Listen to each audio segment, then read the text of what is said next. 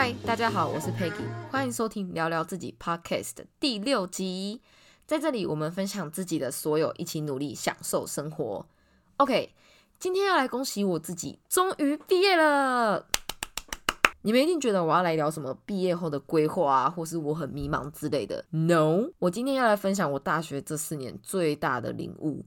领悟什么呢？就是我领悟到接受自己的角色才能继续前进。上一集我有提到我是夜校生，其实很多读夜校的人早上都会工作，因为有些人是真的有生活上的压力，需要帮忙分担家庭的开销。但我是不用的，我很幸运，家里是可以完全负担我的学费，然后我也没有学贷的问。唯一的问题就是我很不喜欢读书，我很不喜欢学校。从小学就看得出来了。我在小学的时候转过一次学，我一到三年级是读乡下那种公立的学校，然后我真的。是太不乖了，我不是做坏事，但是我就是太过动了，我都会跑去跟男生打架，不然就是呃考试作弊，因为我不读书，对我作弊过，但是你不要告诉我你长那么大没有作弊过，你知道我们以前作弊还会就是把答案写在橡皮擦上面，然后就很白痴，就那个橡皮擦套就可以把它慢慢的拉开偷看，然后老师就把它套起来，这样。就就就很白目，很明显我是个很不受控的小孩，我妈就受不了，可能怕我以后走歪吧，那个时候就刚好慈济在台南就盖学校，盖小学、国中。这样，然后我妈就直接三年级把我转学到安平的慈济，那里离我家超级远。读了慈济之后，我是真的有变得比较呃有教养一点，比较有礼貌啊，然后比较乖啊，什么也不会那边乱打架啊之类的了。这样一路读到国中，国中的我其实是很认真读书的，我是那种读到半夜啊，然后还强迫关灯，然后叫我去睡觉的那一种。我也不知道为什么国中的时候特别反常，真的很认真在读书。书我以前国中的时候回家是不打电脑的，电脑对我来说是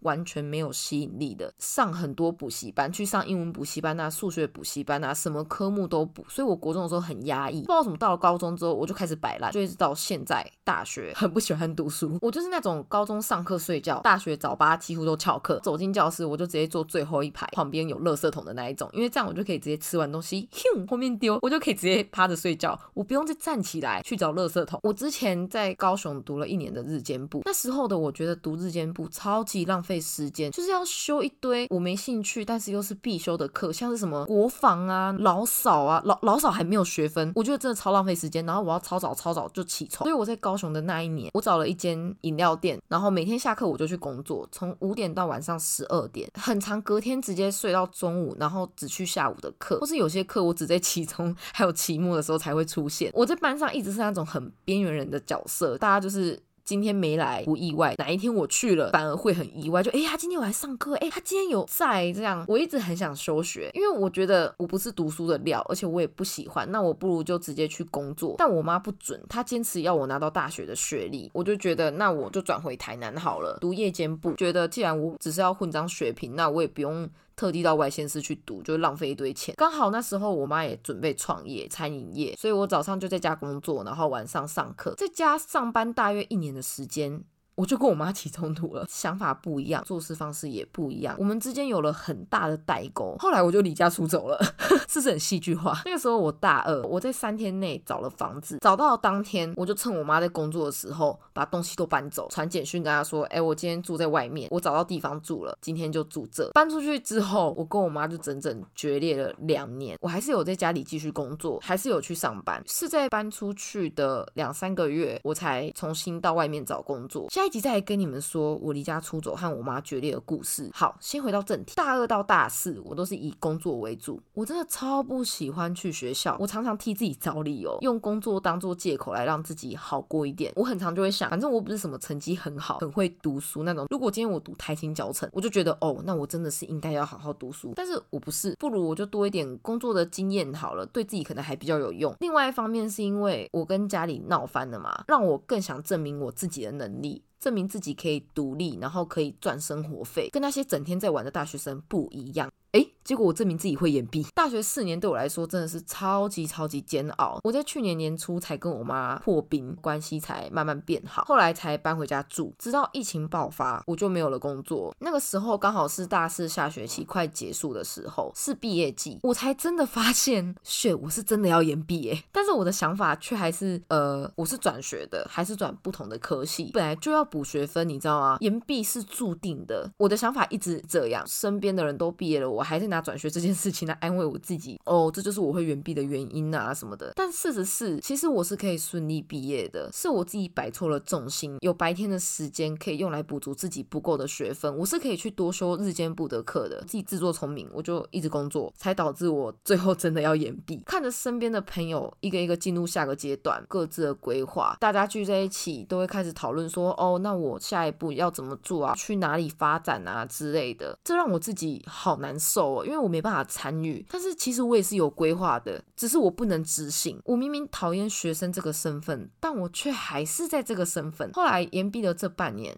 我终于拉下面子，跟我妈协调要生活费，不工作了，不再翘课了，早上晚上我都休课。也庆幸延毕前我去了打工换宿，才开始去接触大自然啊，和朋友去游泳，去健身房运动，不再像以前一样，除了上班上课没有其他事情可以做。一开始我觉得学生这个身份让我不自由，我就是要去上课，时间到了我就是得去学校，所以我很讨厌，很排斥。但其实真的不自由的不是我的身份问题，是我自己心态的问题，是我让自己变得。不自由。以前的我选择生活只有工作和学业，之后我选择适当的休息，及时行乐。哎，反而这半年过得超快，这礼拜我就完成学业了。期间我反而觉得还比以前开心，虽然每天上课啊。真的很累，会有硬着头皮去上课，觉得很烦的时候。但是不知不觉中，我就撑过来了。我想说的是，我发现接受自己的身份，才是面对自己、面对事情。我终于承认，以前那个自以为独立成熟的我，其实就是在逃避现实，借口一堆，不去面对我不喜欢的事，把自己搞得很累很忙来安慰自己。这就是我没办法顾及课业的原因。屁话一堆，我就是在找理由啊。我的家庭状况是负担得起我的一切，我根本不急着去工作，就发现到。到头来我还是在浪费时间，害自己多了半年，然后继续读书。我和朋友的时间都不一样，他们在上课，我在工作。他们没上课的时候，他妈的就换我要上课了。大学读了四年半，我只有最后半年才好好当学生，真的觉得自己很白目哎，一直选择要独自走的路。而且后面这半年，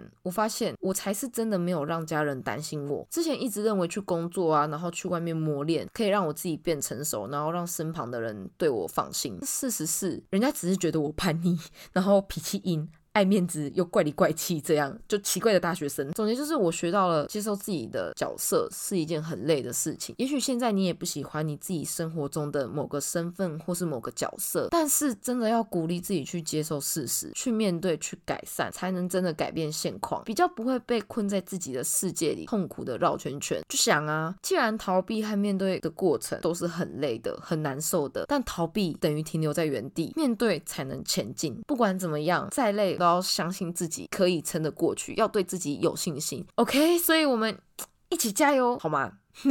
好嘞，今天就到这，别忘了我有专属的信箱哦，可以和我分享你的好与坏。我是 Peggy，下次见，拜拜。